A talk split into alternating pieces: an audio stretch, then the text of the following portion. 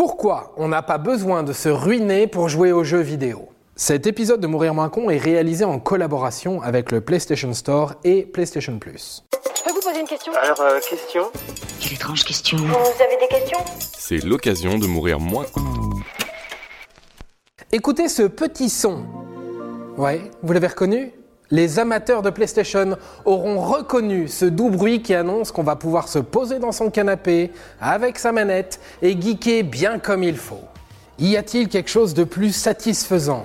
Mais pour certains, jeux vidéo riment surtout avec gros budget. Alors, je vais vous expliquer que ce n'est pas forcément vrai et surtout vous dire comment les jeux vidéo sont devenus bien plus qu'un phénomène de mode. Et je vais démarrer par un chiffre. 73% des Français jouent aux jeux vidéo.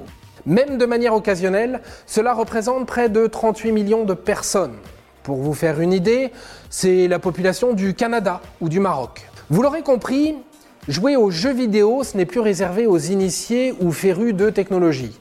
Les jeux vidéo sont entrés dans le quotidien des gens. C'est d'ailleurs aujourd'hui le produit culturel le plus vendu en France chaque année. Plus que ça, les jeux vidéo, c'est une affaire de famille. Selon le CEL, syndicat des éditeurs de logiciels et de loisirs, 77% des parents jouent aux jeux vidéo avec leurs enfants. Il y a là une vraie transmission sociodémographique. Écoutez plutôt ce que dit Nicolas Vignol, délégué général du CEL. On a des parents qui ont 35, 45 ans et qui ont eu une culture du jeu vidéo quand ils avaient 20, 25 ans. Et ces parents se disent donc, si j'ai kiffé les jeux vidéo étant gamin, pourquoi est-ce que je ne pourrais pas transmettre ça à mes propres enfants? Les jeux vidéo, c'est aussi la transmission d'une culture.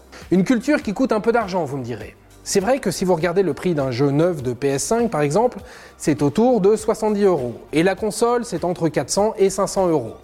Mais, car il y a toujours un mais, on peut aussi prendre le problème dans l'autre sens. J'ai fait mes petits calculs.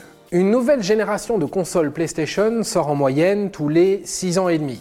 PS1 1994, PS2 2000, PS3 2006, PS4 2013 et PS5 2020. Ça laisse le temps d'amortir l'achat quand même.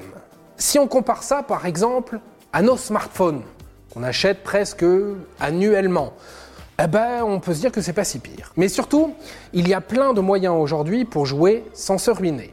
Prenons par exemple le PS Store le magasin virtuel de PlayStation qui permet d'avoir accès à un catalogue de jeux monumental, à des démos, des accès anticipés, des DLC, avec des réductions en permanence, y compris sur des jeux récents et des nouveautés.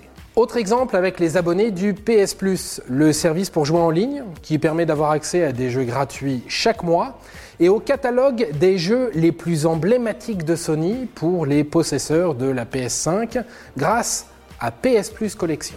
Allez, je vous donne deux trois noms histoire de vous faire saliver. God of War, The Last of Us ou encore Uncharted 4. Tout ça sans supplément. De quoi accompagner vos longues soirées d'hiver. Et vous ne serez pas les seuls. Selon une étude de médiamétrie de 2021, 58% des Français jouent au moins une fois par semaine aux jeux vidéo. Une augmentation de 6 points par rapport à 2020. Alors, je sais pas pour vous, mais moi, toute cette histoire de jeu, eh ben, ça m'a donné qu'une seule envie, prendre ma manette pour entendre ce son.